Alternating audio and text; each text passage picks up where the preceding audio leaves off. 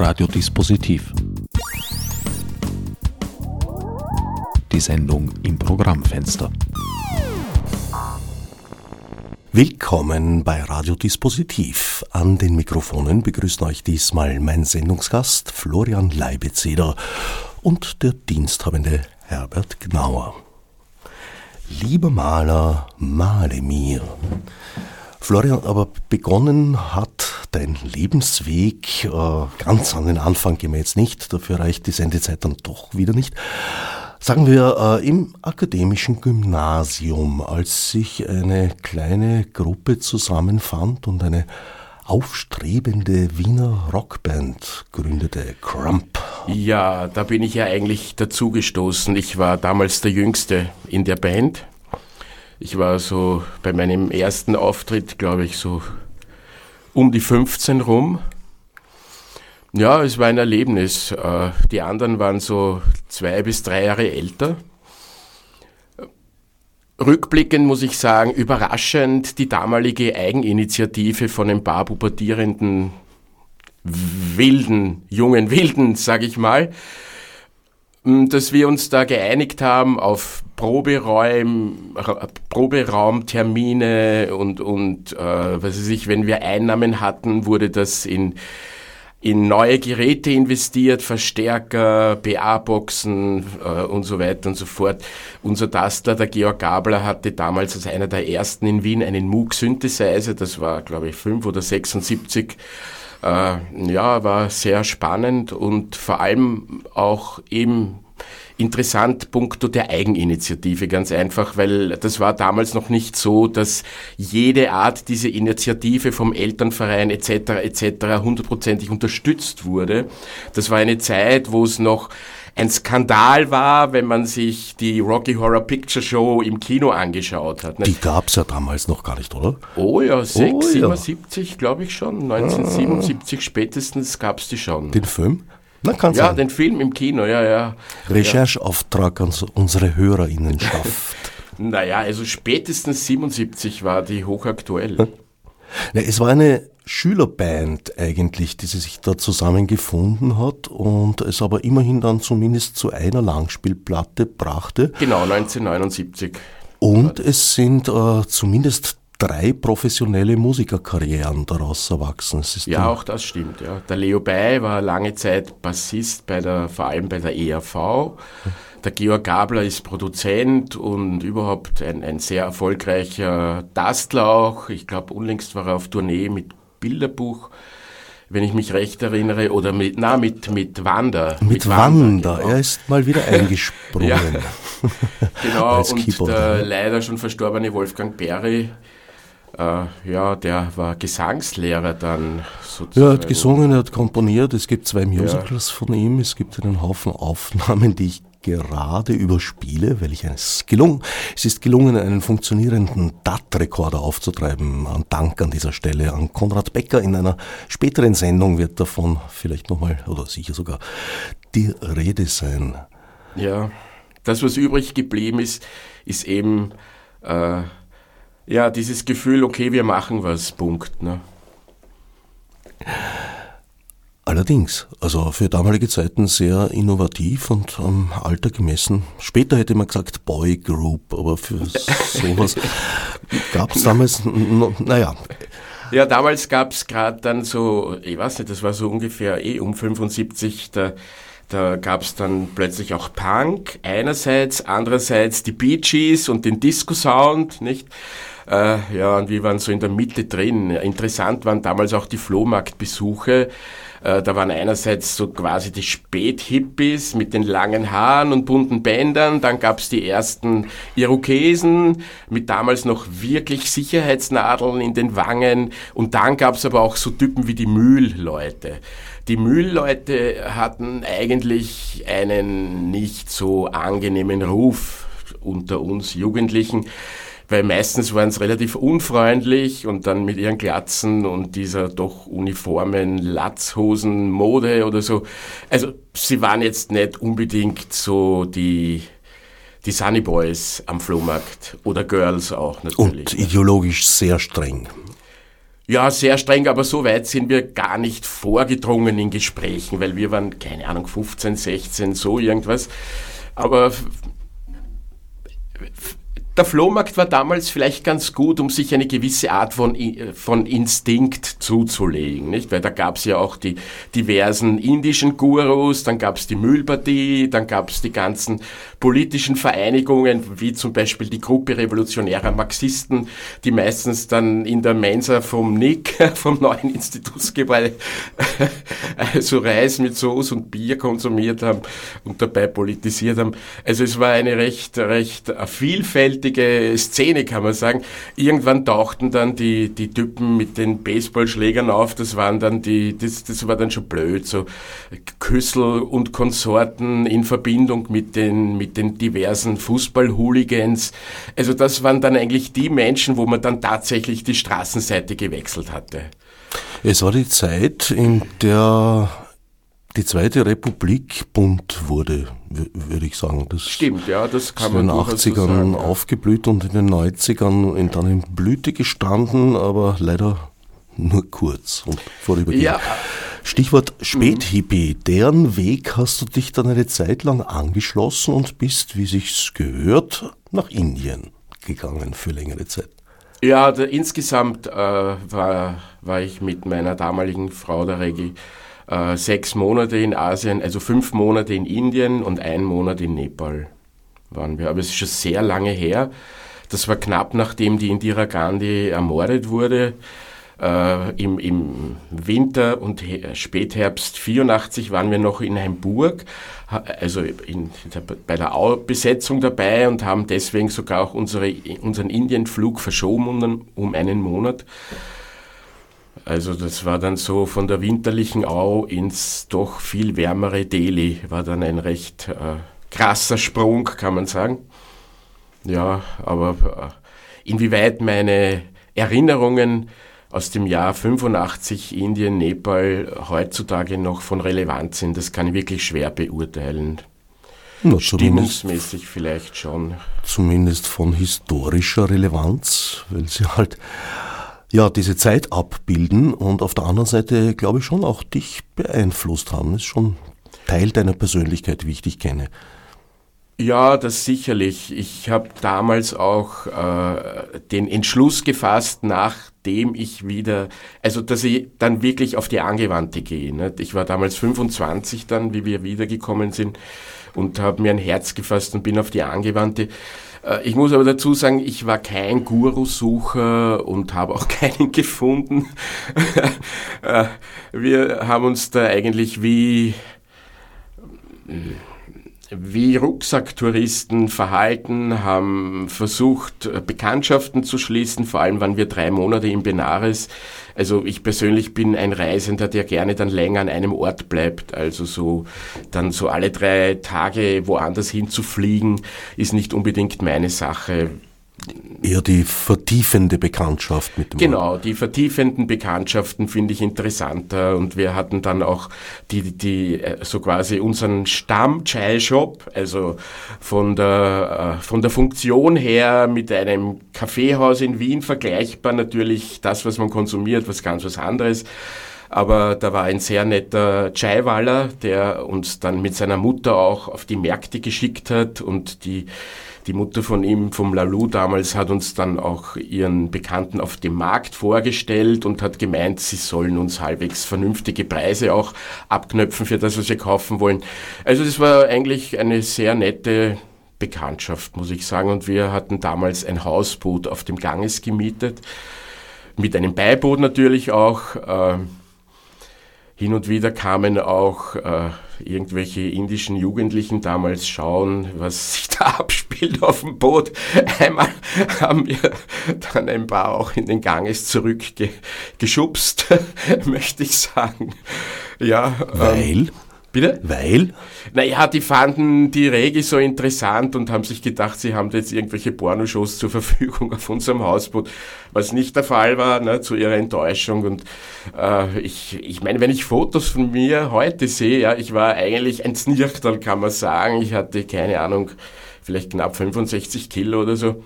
Aber ich war doch so weit, dass ich diese 5, 6 Jugendlichen, also ich habe unser Boot verteidigt. Ne? habe unser Boot verteidigt, die sind dann äh, wieder in den Ganges gehupft und zurück ans Ufer geschwommen. ja. Meine Indien-Erfahrungen beschränken sich bislang ja auf eine Woche in New Delhi. Aber was ich also, dort erlebt habe, ist einfach eine, eine, eine unglaublich vielfältige Gesellschaft auch, die es schafft, einen Spagat zu finden zwischen einem doch sehr zeitgemäßen Realismus und einer, wie soll ich sagen, äh, fantastischen Religiosität. Ja, das ist ein interessantes, äh, eine interessante Tatsache. Das, was mich auch sehr beeindruckt hat, äh, trotz all dieser Gewalttaten, die wegen der Politik in Indien stattfinden, habe ich trotzdem auch dort zum Beispiel eine Demonstration der Leprakranken in Benares erlebt. Also die haben für irgendwelche zusätzlichen Leistungen demonstriert, die Leprakranken, und hatten dann auf einer der Hauptstraßen in, in Varanasi, haben die wirklich so wie bei uns einen Demonstrationszug organisiert gehabt. Am Rand sind Polizisten gestanden, mit, okay, mit Schlagstöcken, aber nicht bewaffnet. Und die Leprakranken Kranken, keine Ahnung, ein paar, vielleicht 2000 oder so, äh, sind da durch die Stadt marschiert mit Transparenten und ihren Sprüchen und nach ein paar Stunden war es auch wieder vorbei. Ein paar Wochen später haben irgendwelche Kleingewerbler äh, auch demonstriert und einen Tag ihre Geschäfte zugesperrt gehabt. Aber diese, diese für eine Demokratie normalen Vorgänge haben sich auch eigentlich meiner Beobachtung nach sehr normal abgespielt. Nicht? Dass es in diesem Milliardenland dann immer wieder zu gewalttätigen Ausbrüchen kommt, das ist leider auch eine traurige Tatsache. Ja, die, die natürlich in einem gewissen Widerspruch steht zu diesen äh, legalen Möglichkeiten, Protest auszudrücken. Ich glaube, vor zwei, drei Jahren war ja auch, waren ja auch, äh, ich glaube, bis zu einer Million Bauern in Delhi und haben dort äh, auch für ihre Anliegen demonstriert, ohne dass Panzer aufgefahren wären. Nicht? Ich, ich finde auch die Transparenz äh, in Indien doch viel, viel, viel größer als zum Beispiel das, was wir über China erfahren. Nicht? Also was wir über China erfahren, ist, glaube ich, erstens mal viel, viel stärker gesteuert, zensiert und ich glaube, über vieles, was sich in China tut, haben wir überhaupt keine Ahnung. Währenddem, wenn irgendwas in Indien passiert, da gibt's irgendwelche Typen, die das sofort ins Netz stellen oder ich kann mich erinnern, vor Jahren äh, hat die indische Regierung sich erlaubt, äh, irgendwelche Atomwaffen zu testen und einen Tag später war im BBC World Service schon ein Bericht darüber, dass 20.000 indische Ärzte einen Protest dagegen unterschrieben hätten. Also ich glaube, insofern äh, ist Indien eine viel lebendigere Gesellschaft als China. Hm, ich würde es nicht wagen, die chinesische Gesellschaft äh, von außen zu beurteilen, die indische auch nicht. Also äh, ja, mir ist einfach sehr vieles rätselhaft und äh, wahrscheinlich müsste man sehr lange im Land bleiben, um das wirklich verstehen zu können. Die von dir genannte Regi ist da vielleicht etwas tiefer eingedrungen. Kann schon sein, ja. Wir beide im Lauf der Zeit durch ihre Tätigkeit als Bharatanatyam-Tänzerin. Ja, schon, aber ehrlich gesagt, nach China will ich jetzt nicht fahren. Ähm, Währenddem eine Indienreise nehme ich mir schon noch mal vor. Naja, hm, ehrlich gesagt, mich würde China momentan fast, ja, ja doch, mich würde beides ja, interessieren. Ja. Ich lese jetzt, ich habe gerade ein Buch jetzt gelesen über die Kulturgeschichte Chinas und ich weiß jetzt auch zum Beispiel, warum denen die Buben wichtiger sind als die Mädels und, und warum die am Anfang untereinander geschrieben haben und nicht nebeneinander und so Geschichten. Aber die Buben wichtiger als die Mädels, als ob das bei uns nie der Fall gewesen wäre. Kehren wir zurück, so wie du damals zurückgekehrt bist nach Wien. Ja. Eine nächste wichtige Station würde ich sehen, deinen Roman, dein erster und bislang einziger Roman geblieben. Veröffentlichter. Veröffentlichter. Genau. Okay, dann kann man also noch hoffen. Schlüsselloch, erschienen hm. im Residenzverlag. Da warst du dann kurzzeitig so eine Nachwuchsautor-Hoffnung. Genau. Hast dir aber gekonnt enttäuscht. indem du eben Naja. keinen weiteren Text mehr. Oh ja, ich habe schon geschrieben, aber mh, das war auch eine Zeit, wo sich in den Verlagen sehr viel verändert hat. Äh, zum Beispiel die Lektorate. Äh, ich glaube, die Verlage haben dann begonnen, bei den Lektoraten sehr zu sparen. Und äh, da gab es auch in der Zeit unlängst ein, ein, einen Artikel darüber, über die, über die Veränderung der- in der, also der, wie sich in der Literatur die Sprache verändert hat. Und zwar in die Richtung einer ähm, Beschreibung der Realität und weg von sprachlichen ja, Experimenten ist vielleicht zu viel gesagt, aber von, von, von äh, Werken, die sprachlich freier gestaltet sind. Ich sag's mal so, nicht? Also äh, Stories äh, wurden, eine Art von Stories wurden viel wichtiger, währenddem vielleicht die, die sprachliche Tiefe vielleicht ein bisschen verloren gegangen ist in der Literatur, wenn ich das jetzt so frech sagen darf. Also der Plot ist in, ins Zentrum gerückt, äh, zu Genau. Ungunsten einer, einer Sprachgestaltung, einer dichterischen. Ja, das ist, ja, aber äh, das, das ist jetzt alles für mich so ein bisschen, äh, meine Geschichte äh, ist in dem Punkt vielleicht gar nicht so interessant, ja, weil der Roman ist 1992 erschienen. Äh, Ich habe damals erlebt, äh, wie wichtig das ist, dass hinter so einer Veröffentlichung auch eine dementsprechende Maschinerie steckt, äh, vom quasi eine PR-Maschinerie. Das war damals auch noch vor der durch Digitalisierung des Kulturlebens. Äh, Ich hatte damals auch ein Festnetz, Festnetztelefon und das hat plötzlich angefangen wie verrückt zu läuten. Also und plötzlich hatte ich ein, ständig Interviews äh, zu, zu machen beim Radio mit, mit, mit, äh, mit Zeitungen und so weiter. Unheimlich viele Literatur und Kunst, äh, wie soll ich sagen, äh, ähm, so die, die Aderbeiß, äh, die dir dann alle wahnsinnig schnell das Du-Wort anbieten und dann ist im Privatleben was passiert und ich bin nach Prag sozusagen abgehauen und nach zwei Jahren haben mich sehr viele Du-Freunde von, vom 92er Jahr eigentlich auf der Straße kaum mehr wiedererkannt. Und äh, das war schon auch ein interessantes Erlebnis für mich. Außerdem stellt sich irgendwann die Frage, worauf konzentriere ich mich, nicht? Und von meinem Wesen her und von dem einfach, was ich tun wollte, war mir dann die Malerei einfach viel wichtiger als das Schreiben, ja. Ähm, in der bildenden Kunst habe ich ja dann auch äh, Projekte gemacht, sogar relativ große Projekte, die vielleicht jetzt äh, für die Gegenwart interessanter sind als mein Roman. Das war zum Beispiel, äh, das war gerade unter Schwarz-Blau 1, das sogenannte Pendlerprojekt. Äh, da habe ich gerade äh, in Prag gelebt. Ich habe 15 Jahre eine Wohnung gemietet gehabt in Prag, habe Tschechisch gelernt, äh, mich dort relativ gut in die Kulturszene auch eingefunden.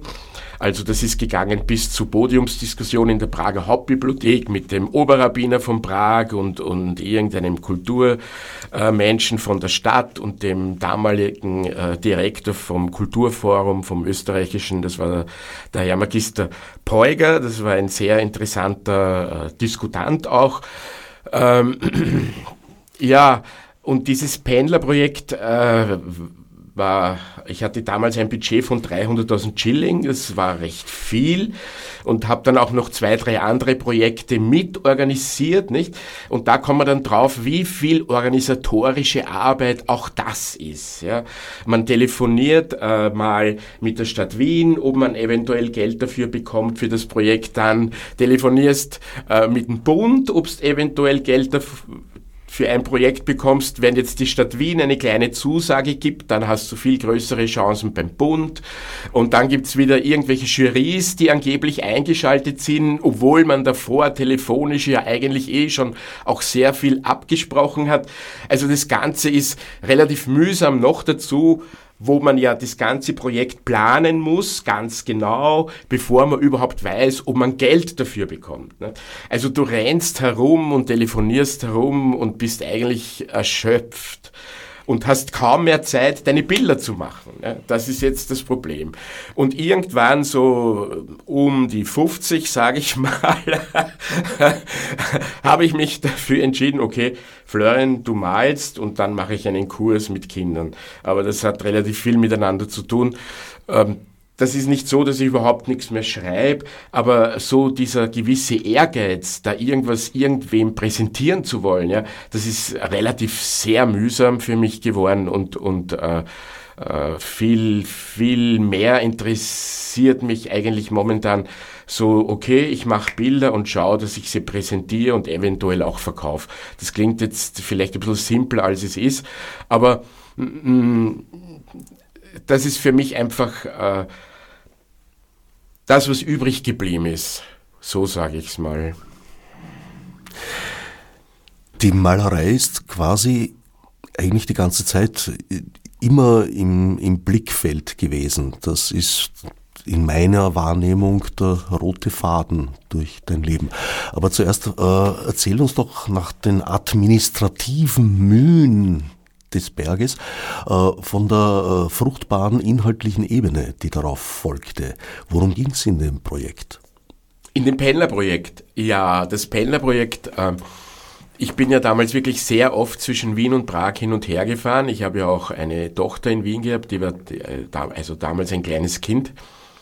Und obwohl ich in Prag gelebt habe, haben wir doch einen recht intensiven Kontakt gehabt, meine Tochter Aure und ich äh, das Pendlerkind. Ähm, es war auch durchaus möglich, an einem Tag von Prag nach Wien und wieder Retour zu fahren. Und damals hatten, und immer noch eigentlich, hatten die Züge sieben Stationen. Und äh, mein Gedanke war folgender, diese ständige Bewegung ruft eigentlich danach, Stillleben zu malen, um Ruhe zu finden, einerseits. Andererseits wollte ich auch dieses Pendler, Pendlerleben dokumentieren und habe mir gedacht, ich möchte eine Ausstellung äh, mit Gütern des alltäglichen Bedarfs sowohl aus Österreich als auch der Tschechischen Republik ausstellen. Also Globerbier, Kaffee, äh, Brot, äh, Zucker, Salz, äh, wie gesagt, Krapfen, was auch immer. Es waren ungefähr so 30 äh, verschiedene Items. Die habe ich aber ausgestellt mit Preisschildern. Damals war ja auch der Euro so im Kommen und ich habe dann Preisschilder gemacht mit Kronen, Schillingen und Euros und habe das dann sozusagen äh, zum Vergleich auch mit ausgestellt. Die, dieselben Preise äh, umgerechnet oder das, genau. was es in Tschechien gekostet hat und was es in Österreich gekostet hat? Ja, alles ganz beinhart umgerechnet. Also Schon, aber welche Preise, die Preise welchen Landes hast du herangezogen? Das war ja ziemlicher Unterschied zu der Zeit. Ja, ich habe jeweils immer beide, beide äh, beide äh, also Güter ausgestellt. Ja. Damals hat ja auch das tschechische Klopapier noch ein wenig anders ausgesehen als das Cosi aus Österreich. Also das war ein bisschen rauer und die und die und und, und, was weiß ich, die Rollen waren ein bisschen kleiner und so weiter.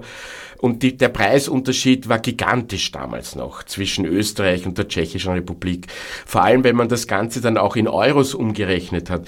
Und ich habe ganz einfach ein, ein Kilo Zucker äh, in Österreich gekauft, ein Kilo Zucker in Prag gekauft und das ganz beinhart umgerechnet. Also den Schillingpreis in Kronen und Euro und den Kronenpreis in Schilling und Euro und habe das dann zum Vergleich eben in Vitrinen präsentiert. Und diese Ausstellung habe ich dann überall dort gezeigt, wo die Schnellzüge damals zwischen Wien und Prag gehalten haben. Also die ganze Aktion hat ein Jahr gedauert. Das war das Jahr 2000, wo das stattgefunden hat. Das war auch gerade dieses Jahr, wo dann der Jörg Haider an der tschechisch-österreichischen Grenze die Touristenbusse, die von Spanien nach Prag gefahren sind, aufgehalten hat. So quasi, er lässt sie nicht weiterfahren. Ja, damals war gerade die Streiterei wegen dem Kernkraftwerk, nicht?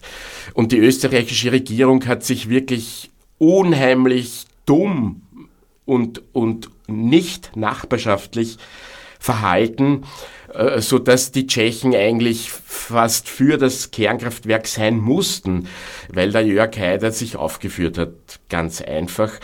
Und äh, es hat schon so geheißen, die österreichischen Künstler wären in der Tschechischen Republik irgendwie äh, äh boykottiert auf eine Art, ja.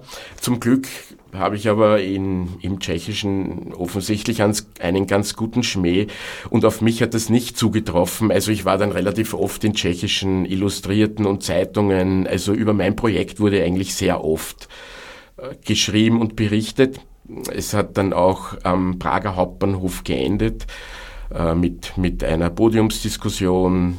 Ja, es war recht gut eigentlich. Und äh, diese also die österreichische Politik verhält sich manchmal, also keine Kinderstube würde ich sagen. Unterm Strich fehlt es der österreichischen Politik einfach an den guten Sitten und Gebräuchen, vor allem vielleicht auch was unser Verhältnis zu äh, anderen Staaten und so weiter und den sogenannten Ausländern halt äh, angeht, ja. Ja, ich denke auch, dass äh, in Österreich seit sehr, sehr langer Zeit keine weitblickende Außenpolitik oder überhaupt keine weitblickende Politik mehr. Ja, interessant. Ich habe ihm unlängst, äh, das habe ich da vorhin schon erzählt, eben so verschiedene Meldungen vom ehemaligen Bundeskanzler Kreisky im Parlament äh, auf YouTube angeschaut und der hat eigentlich ziemlich äh, progressive und radikale Statements von sich gegeben, punkto fortwährender Demokratisierung und so weiter und die Leute haben ihn tatsächlich dreimal gewählt. Und ich verstehe nicht, warum sich äh, die Politiker heutzutage vor, äh, vor Kollegen aus der Politik so fürchten, die eigentlich nur mit Ressentiments arbeiten. Es war eine grundsätzlich andere Situation damals. Also die Medien waren eng begrenzt. Es gab eigentlich nur den staatlichen Rundfunk, keinerlei privaten Rundfunk, wobei ich jetzt nicht behaupten möchte, dass die Einführung des privaten Rundfunks nur Gutes gebracht hätte. Äh, es war eine sehr restriktive, reglementierte Gesellschaft, die eben unter den Kreisgejahren einen Aufbruch erlebt hat und aufgebrochen wurde, nicht zuletzt auch durch die Justizreform mit Justizminister Broder. Und ja. es war allerlei Zukunftsweisendes. Mir ist unlängst untergekommen, dass der Begriff der Nachhaltigkeit eigentlich aus der Forstwirtschaft stamme. Ein Bereich, der naturgemäß eine sehr, sehr langfristige Planung beinhaltet. Also es hängt ja von den Baumsorten ab. Es gibt schnell ja. und langsam wachsende. Aber bei langsam wachsenden ist es durchaus so, dass der Großvater das setzt an Pflanzen, was der Enkel oder die Enkelin ja dann ernten soll. Und ja, stimmt, das hat schon eine gewisse Logik bei Bäumen, würde ich sagen. Ja. So ein, ein, ein langfristiges Denken in Institutionen, ja, die Kirche hat das, die denken tatsächlich in Jahrhunderten, viele zumindest. Ja, die haben das gelernt irgendwie. Die haben das gelernt in verschiedenen ja. Ausprägungen. Obwohl ich muss sagen, momentan erscheint mir die katholische Kirche im Vergleich äh, zu den zu diesen äh, evangelikalen äh, relativ sagen wir wie soll ich sagen äh, fast schon sympathisch naja, auf eine Art. Ne? Das ist im Vergleich zu den also, Evangelikalen aber auch ja. nicht sehr schwer. ja, schon. Aber man muss sich anschauen, wie erfolgreich die sind, leider. Die Evangelikalen. Auf der ga ganzen weiß, Welt, nicht? Brasilien, USA, äh, wo sich die überall eigentlich versteckt äh, im Hintergrund halten und, und ihre boah, fürchterlichen wie soll ich das erklären? Wie soll ich das, mir fehlt eigentlich ein Wort für diese Art von, von, von, von Denken und Empfinden, nicht? Ich finde zum Beispiel wirklich fürchterlich, ja. Ich meine, ich habe zwei Töchter und dann siehst du, wie irgendwelche komischen Männer zwischen 50 und 70 sich darüber aufregen, dass, dass Frauen heutzutage legal und unter ärztlicher Mithilfe eine Schwangerschaft abbrechen können. Und dann siehst du irgendwelche, ich sag mal ganz bewusst, Arschlöcher, die das verhindern wollen. Und ich stelle mir wirklich die Frage, was geht im Kopf von so einem Typen vor? Ich würde das jetzt als gerechtfertigte Beurteilung sehen und daher medienrechtlich keine Bedenken anmelden gegen also, diese Entschuldigung. Nein, nein, passt schon. Ja, hin und wieder vergesse Radio. ich das Mikrofon vor meiner Nase und, und dann, ja. Gut so, gut so. Zurück zu deinem Werdegang. Du bist dann zurückgekommen nach Wien, hast eine, du hast es schon angedeutet, weitere Tochter bekommen. Genau, deren Mutter stammt aus der Zentralukraine, könnte man sagen. Damit Kontakt auch zu einem weiteren oder aus Tschechien kommend eigentlich, könnte man vielleicht sogar sagen, erweiterten Kulturkreis bekommen. Auf jeden Fall, also in, den, in der Zeit so äh, zwischen 95 und äh, 2000, vielleicht zwei, drei, haben wirklich, wirklich Hunderttausende Ukrainerinnen und Ukrainer in der Tschechischen Republik um sehr, sehr wenig Geld gearbeitet. Äh, darunter auch äh, die Mutter von meiner zweiten Tochter Emilie, die heutzutage zum Glück also in Wien Volksschullehrerin ist und ich glaube, es geht ihr äh, recht gut. Sie hat mittlerweile auch schon ein Gartenhäuschen ins Neim, ins Neumo sich erwirtschaftet, wozu ich ihr sehr gratuliere. Also, äh, aber jedenfalls, damals habe ich das so miterlebt äh, mit, mit der Korruption an den Grenzen. Also die Grenze zur Ukraine war ja offiziell relativ streng bewacht. Es gab auch unglaublich viele LKWs an der polnisch-ukrainischen Grenze. Ich war im Jahr 2006 Wochen im, im November, Dezember auch in der Ukraine, wohlgemerkt im Jahr 2000, das ist auch schon relativ sehr lang her. Mittlerweile hat sich in der Ukraine haha, sehr viel verändert. Ich würde mal sagen, eine Zeit lang zum Positiven, in den letzten eineinhalb Jahren eher nicht. Äh, und habe durch die verwandtschaftlichen Beziehungen meiner Tochter in die Ukraine doch auch etliches mitbekommen aus diesem Land. Äh, die Oksana habe ich eben in Prag kennengelernt die Tschechische Republik ist wirklich ein, ein mitteleuropäisches Land, während dem die, die Ukraine äh, damals ein ganz anderes, eine ganz andere Stimmung äh, dort war wirklich eine ganz andere Stimmung zu bemerken. Äh, die Leute waren verängstigt, und es herrschte eine wirklich schreckliche Armut, vor allem unter den alten Menschen. Und die Korruption war damals sozusagen, ich möchte, also eine offizielle Korruption, äh, also, sofern es sowas gibt. Damals gab es in der Ukraine eine offizielle Korruption. Also der, der Sicherheitsbeauftragte des Bezirks in Poltava, wo wir gewohnt haben, das war nicht ein Polizist oder ein, ein keine Ahnung, irgendein Magistratsbeamter, sondern das war der Sohn vom, vom, äh, vom örtlichen Großgashändler sozusagen. Der hatte auch eine super Villa. Dort wurde ich auch vorgestellt und dem, ne, während dem auf der anderen Seite halt die alten Frauen Glasflaschen bei minus 15, 20 Grad auf der Straße aufgeklappt haben und versucht haben, die zu Geld zu machen. Aber ich glaube wirklich, in der Ukraine hat sich 2014 und danach sehr viel verändert und zwar 2008 auch durch die diversen Revolutionen oder auch Auseinandersetzungen, wobei auch da sehr viel natürlich im Dunkel liegt. Andererseits glaube ich schon, dass man die Ukraine als Staat momentan nur unterstützen kann. Und äh, meine Erfahrung sagt mir schon auch, dass diese Dinge von wegen Freiheit und Demokratie, dass das schon auch sehr relativ auch alles ist. Und wenn man bei uns über all das herzieht und schimpft, sollte man sich erstens mal die Alternativen überlegen, nämlich konkret, wenn etwas nicht gut ist, was gibt's für alternative Möglichkeiten. Und außerdem sollten wir doch sehr schätzen, in was für einer großen Freiheit wir leben. Nicht während der Lockdowns waren 10.000 Leute am Ring und eigentlich nichts ist passiert. Und ich finde das großartig, obwohl ich die Demonstranten damals blöd gefunden habe, finde ich es trotzdem großartig, dass da niemand was passiert ist. Und ich glaube aber, dass wir diese Art von Freiheit wirklich hochschätzen sollten.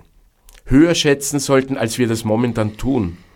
Ja. In der Tat war es da teilweise paradox, dass äh, Demonstranten und Demonstrantinnen demonstriert haben gegen einen repressiven, diktatorischen Staat ja. und dafür eigentlich nicht behelligt wurden. Die Gegenseite viel eher, da gab es mehr Polizeiaktionen, die, ja. naja, sagen wir mal, fragwürdig waren. Aber das ist ja in Österreich und speziell in Wien eine Tradition seit Polizeipräsident Schober spätestens, sicher auch schon davor. Ja, genau. Wir, wir Älteren haben ja die Ausläufer noch miterlebt. Also ich kann mich schon erinnern, wenn ich... Naja, vom Schober nicht gerade, aber... Na, aber danach gab es ja, glaube ich, viel schlimmere Regime in Österreich, oder? Äh, Würde ja, ich mal sagen. habe ich auch irgendwie so Also, und, und wenn man 1977, 78 mit langen Haaren in irgendein komisches Beisel irgendwo gegangen ist und irgendein psoffener Typ mit damals 50, 60 hat gesagt, es gehört ja vergast, dann hat der wirklich tatsächlich noch genau gewusst, was er meint, nicht? Und die mhm. älteren Polizisten waren ja damals, wie ich so 17, 18, 15 war, auch nicht gerade zimperlich, nicht? Ich erinnere nur an besetzte Häuser, Gassergasse etc., Arena und so weiter. Also das war ja auch nicht zum Teil nicht war ja ganz, ganz schön auch, die Opernball-Demos und so weiter. Mm, die, die, heutzutage, ja, das ist so eine Tradition, würde ich sagen, die sich leider fortgesetzt hat. Innerhalb der Polizei, meinst du? Ehrlich gesagt, ich kenne keine Polizisten, ja, ich kenne zwar viele Leute aus verschiedensten Berufen, Installateure, Tapezierer in Prag, also viele Freunde in Prag von mir, die tapezieren Möbeln und Türen und so weiter, aber ich kenne eigentlich keine Polizisten, was ich auf eine Art was ich auf eine Art eigentlich schade finde. Ich habe sogar einen Bekannten, der ist Bundesheeroffizier, äh, also ein protestantischer Pfarrer, der sich um, um die Seelen der protestantischen österreichischen Bundesheerler kümmert. Sogar so einen Menschen kenne ich. ja, aber, aber keinen Polizisten. Weil vielleicht rührt sich einer. Ich habe in der Schweiz bei einem Hauptmann Feldprediger gewohnt. Der hat eine Wohngemeinschaft im schönen Örtchen Meilen am Zürichsee betrieben. Ah, da habe ich auch mal eine Woche gewohnt. Du wirst es nicht für Monate möglich gelebt. halten. Ich Darf ich Werbung machen für eine Kunstaktion? Ja, selbstverständlich, bitte darum. Und zwar kommendes Wochenende gibt es wieder mal den Atelierrundgang Q202.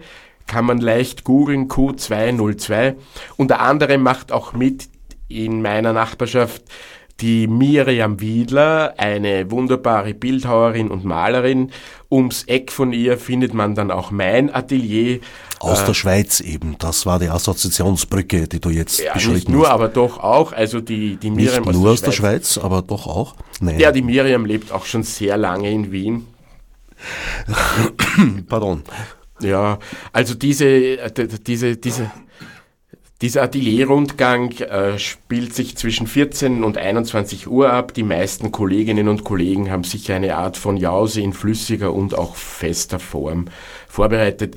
Man kann mit den Kolleginnen und Kollegen Gespräche führen über die Bilder, schimpfen, wenn man Lust hat. Wenn man sich traut sieht. bei Anwesenheit oh. der, der, Künstler und Künstlerinnen. Es, es, wird viel zu wenig über die Kunst, glaube ich, ehrlich gesprochen oft. Ne? Das mag gut sein. Ja. 22. und 23. April, du hast es schon gesagt, 14 genau. bis 21 Uhr. Details im Internet selbstverständlich unter q202.at. Nehme ich mal an, ja. Weiß ich, habe ich recherchiert. Okay, siehst du? Das ist journalistische ja. Sorgfalt. Mhm. ich muss noch putzen. Womit wir wieder elegant bei der Malerei gelandet wären.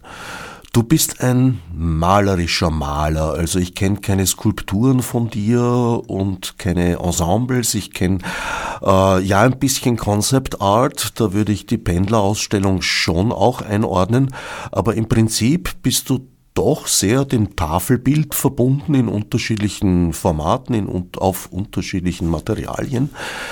Bevorzugt ja. Aquarell und Öl. Ja, wobei die Ölmalerei sicher den Haupt, äh, Hauptteil meiner Arbeit darstellt. In den letzten Jahren habe ich äh, vor allem auch auf Kupferplatten gemalt, auf, äh, auf zum Teil auch sehr kleinen Formaten, also 12,5 mal 15 Zentimeter. Äh, das Malen auf Kupferplatten gibt es schon lange, das habe ich nicht erfunden. Äh, sogar vom Rembrandt gibt es äh, Bilder auf Kupfer. Also in dieser Zeit haben das etliche Kollegen gemacht. Man muss das Kupfer ein bisschen abschleifen und dann kann man recht gut mit Ölfarben drauf malen. der Vorteil von Bildern auf kleinen Kupferplatten ist der, dass man auch im Sinne der Nachhaltigkeit eigentlich bequem eine ganze Ausstellung in ein paar Schuhschachteln hineinpacken kann. Die allerdings dann ein bisschen ein Gewicht haben. Ja, schon, aber ich meine, so weit, so weit geht's noch. Also die Kupferplatten sind relativ dünn und klein, also 0,5 oder 0,3 äh, Zentimeter. Also das, das ist nicht so schwer. Und also man braucht keinen Tieflader für die Kunstwerke, ist auch im Sinn der Nachhaltig vielleicht, Nachhaltigkeit vielleicht interessant.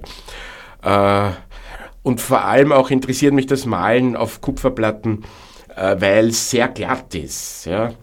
Jetzt, äh, also die Struktur auf einer Kupferplatte mache ich mir mit dem Pinsel selber. Meine Themen sind Steine und Wasser.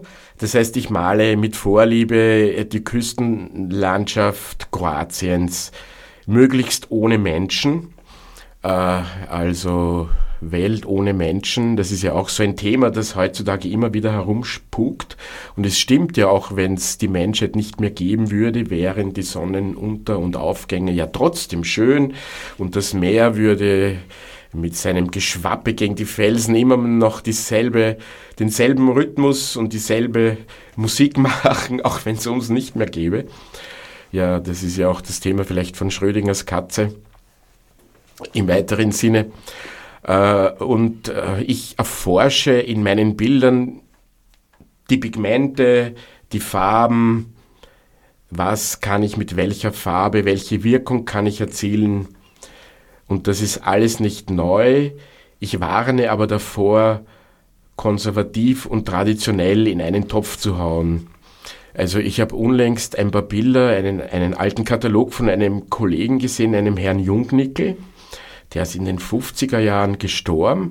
Der hat eigentlich ganz unter Anführungszeichen simple Landschaften gemalt, wurde aber trotzdem von den Nazis verfolgt und hatte Ausstellungsverbot und so weiter, einfach weil er mit seinen Aussagen sich gegen die Nazis gestellt hat und jetzt nicht unbedingt äh, den Karl Marx gemalt hat. Nicht? Also ich denke mir, man muss da ein bisschen vorsichtig sein. Es gab ja auch äh, kubistische und abstrakte Maler, die zum Beispiel dem Mussolini-Regime äh, sehr bewundernd gegenübergestanden sind. Nicht? Also man, ich glaube, man muss da aufpassen. Auch Die Kunst des italienischen Faschismus äh, scheint mir überhaupt etwas äh, weiter gefasst, der Begriff, als das im deutschen, deutsch-österreichischen Faschismus der Fall war. Ja, ja, und, und äh, auch im österreichischen, deutschen Faschismus eben ist es ja gar nicht so sehr um die Bilder, glaube ich, gegangen oft eben, sondern auch um den Menschen dahinter. Nicht? Weil zum Beispiel dieser Herr Jungnickel, dem seine Bilder, da sieht man wirklich auch Küstenlandschaften, Bilder vom Meer, einfach Landschaftsbilder, die jetzt per se keine politische Aussage haben. Aber er selbst hat sich halt gegen das Naziregime gewandt und wurde auch mit Verboten belegt. Also äh, den Nazis ist ja nicht, äh, ist es ja, glaube ich, viel eher darum gegangen. Ich meine, der Erich Kästner, auch dem seine Bücher wurden verbrannt. Äh, wie soll ich sagen, wenn, wenn wir jetzt die Bücher lesen, der hat schon auch eine politische Stellung genommen. Aber du hast völlig recht, es ist tatsächlich zum Beispiel nicht erklärbar, weshalb ein Richard Strauss, dessen Elektra das mit Abstand wüsteste Stück Musik ist, das ich je gehört habe, und da schließe ich Heavy Metal und die ganze ja. Noise-Szene mit ein. Äh, wenn man jetzt sich schon einen Begriff ausdenkt wie entartete Kunst, wieso dieses Musikstück äh, nicht darunter fiel, also. sondern Richard Strauss, ja. ein äh, hochgelobter innerhalb der vom ja, ja. des Regimes gesetzten Kulturbegriffe Grenzen agierender war und äh, ja, das, das, das ist inhaltlich nicht erklärbar. Ja, ich muss sagen, ich kenne die Diskussion um ihn besser als seine Musik, weil, weil in der klassischen Musik ist meine Bildung lückenhaft. Ähm, aber. Na, hörst du mal an. Elektra ja. kann ich sehr empfehlen. Es ist wirklich wüst. Ja. Aber zurück zur Malerei. Das, was du vorher gesagt hast, äh, Stilleben, ja, das ist aber nur ein Teil von deinem Werk. Ja, Und ja, ich mal vor allem Landschaften. Keine Personen ist auch nur ein Teil von deinem Werk. Also ich kenne doch sehr viele Menschenbilder. Ja, bei, also, wenn ich meine Arbeit der letzten viereinhalb Jahrzehnte betrachte, dann gibt es immer wieder Themen, äh, mit denen ich mich eine Zeit lang befasse und dann wechselt das wieder und dann komme ich wieder auf Themen zurück. Also es gibt immer so Werkgruppen. Äh, es gibt Landschaftsbilder von vor vielleicht 10, 15 Jahren. Dann habe ich vielleicht 10 Jahre vor allem äh, Frauenbilder gemacht. Und jetzt seit zwei Jahren oder drei Jahren male ich vor allem wieder Landschaften.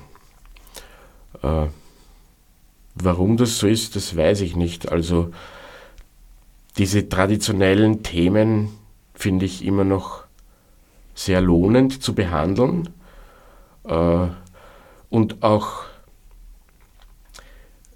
dieses Wechseln, dadurch, dass ich ja nicht äh, von einem Tag zum anderen wechsle, sondern wirklich Werkgruppen dann mache, habe ich deswegen keine, lasse ich mir deswegen keine grauen Haare wachsen, ja. Die kommen sowieso. Die sind schon da, keine Frage. Ich meine, das ich hätte ich jetzt nicht verraten im Radio, wäre das nicht nötig gewesen. Naja, mein Gott, bleiben wir realistisch. Bleiben wir realistisch. Ein gutes Stichwort, realistisch. Ja. Mhm. Du malst äh, sehr realistisch, teils sogar fotorealistisch. Ja, das ist ein interessanter Punkt, nicht?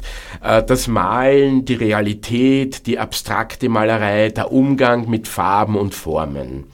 Äh, meine Bilder wirken auf den ersten Blick zum Teil fotorealistisch, sind es aber nicht weil äh, die Fotografie arbeitet ja mit einer bestimmten Farbgebung. Das sieht man ja auch, wenn man sich Foto ausdruckt, beziehungsweise äh, da wirst du dich vielleicht sogar besser auskennen, wie, wie, wie Fotos aufs Papier oder auch aufs Fotopapier kommen. Auf jeden Fall wird ja das aus drei Farben irgendwie zusammengemixt, die da irgendwie projiziert werden. Äh, währenddem ich als Maler gehe von ganz anderen Farben aus. Also äh, es gibt Pigmente, die sich dazu eignen, sehr gut Schatten zu malen, beziehungsweise Teile von, von Räumen oder Landschaften oder auch Figuren, die im Schatten liegen. Und dann gibt's Pigmente, die sich sehr gut dafür eignen, Licht zu malen. Und das ist genau ein Thema von mir. Ich versuche herauszufinden, welche Pigmente übereinander gelegt, welche Wirkung ergeben. Und ähm, ja, das ist genau das, äh, was ich vorhin nicht gefunden habe. Jetzt das, meldet sich, der Sendungsgast hat ungeheure Rechte. Ja, es tut mir sehr leid. Ja, vor allem ist es ja auch eine urheberrechtlich bedenkliche Angelegenheit, so einen Klingelton im Radio zu spielen. Wirklich wahr? Ja, aber. Er ist auch schon weg, es tut mir sehr leid. Äh, ich werde es auch gleich abdrehen. Ich habe das vorhin nicht gefunden, weil die sind so relativ klein und die Taschen sind groß. Ja, Jedenfalls die, der Umgang mit, mit Farben äh, ist bei der Malerei ein ganz ein anderer als in der fotografischen Wiedergabe von Bildern. Dadurch ist mein Realismus kein Fotorealismus. Es ist auch so, dass ich, äh, viele Kollegen machen das, dass sie Bilder auf die Leinwand projizieren und das dann sozusagen ab hintupfen oder hinzeichnen, äh, so quasi das Tier nachfahren. Also das tue ich eigentlich nicht. Äh, mein Realismus ist ein malerischer Realismus, äh, glaube ich. Also weiß ich auch, das ist auch das, was vielleicht meine Bilder rettet, sage ich mal. ja, weil man könnte jetzt behaupten, okay, Felsen, Meer, Himmel, blablabla. Äh, aber mh, mm, ich glaube, durch, diese durch diesen malerischen Zugang zur Realität kann ich doch so hintergründig verschiedene Stimmungen und Gefühle einfangen. Ja, ganz einfach. Weil es ist ein großer Unterschied, ob ich jetzt einen Schatten mit dunkelgrün oder mit einem Violett mal. Und genau darum geht es mir, um diese kleinen Unterschiede.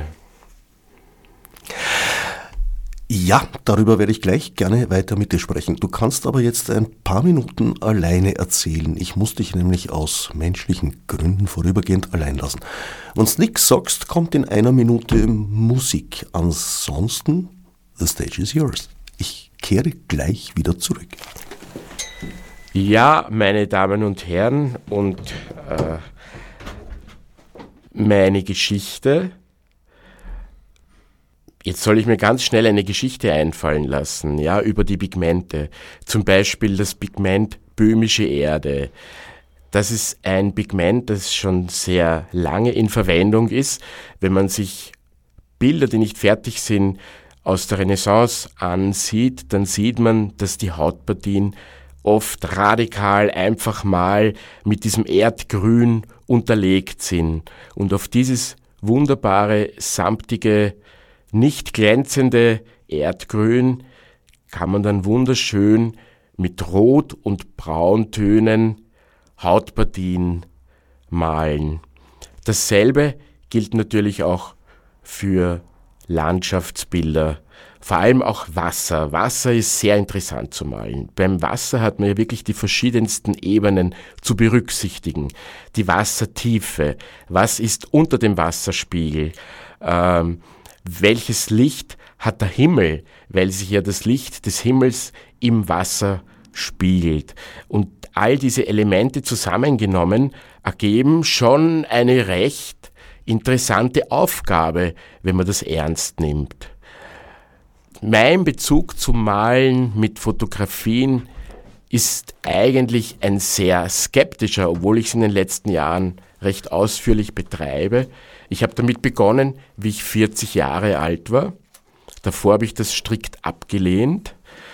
Bin dann aber draufgekommen, dass es fast alle Kollegen und Kolleginnen, die gegenständlich arbeiten, tun. Und noch dazu bin ich auch draufgekommen, dass auch große Meister, wie zum Beispiel der Schweizer Maler Hodler, beim Porträtmalen wirklich unanständige Tricks angewandt hat.